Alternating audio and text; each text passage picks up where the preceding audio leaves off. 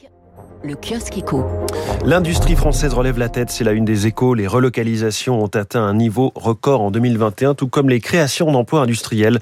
Selon le cabinet Trendéo, la France perd toutefois du terrain face à ses concurrents européens. La baisse des impôts de production est au cœur du débat présidentiel.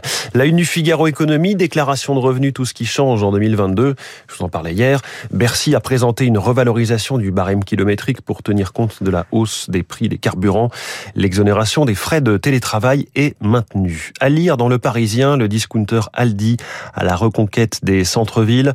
L'enseigne allemande qui a ouvert deux nouveaux magasins à Paris ce mercredi ambitionne de concurrencer son grand frère Lidl. À lire dans l'opinion, saisir du blé français est une mauvaise idée. Dans le monde, 30% des flux ont disparu avec la guerre en Ukraine. Réquisitionner du blé encore aggraverait pénurie et famine. Et puis à lire dans la tribune, ce vol Air France à F011 qui commence à parler. Pas de problème sur le Boeing a priori, ce sont des infos de la tribune, hein, d'une simple remise de gaz mal maîtrisé, de gaz mal maîtrisé.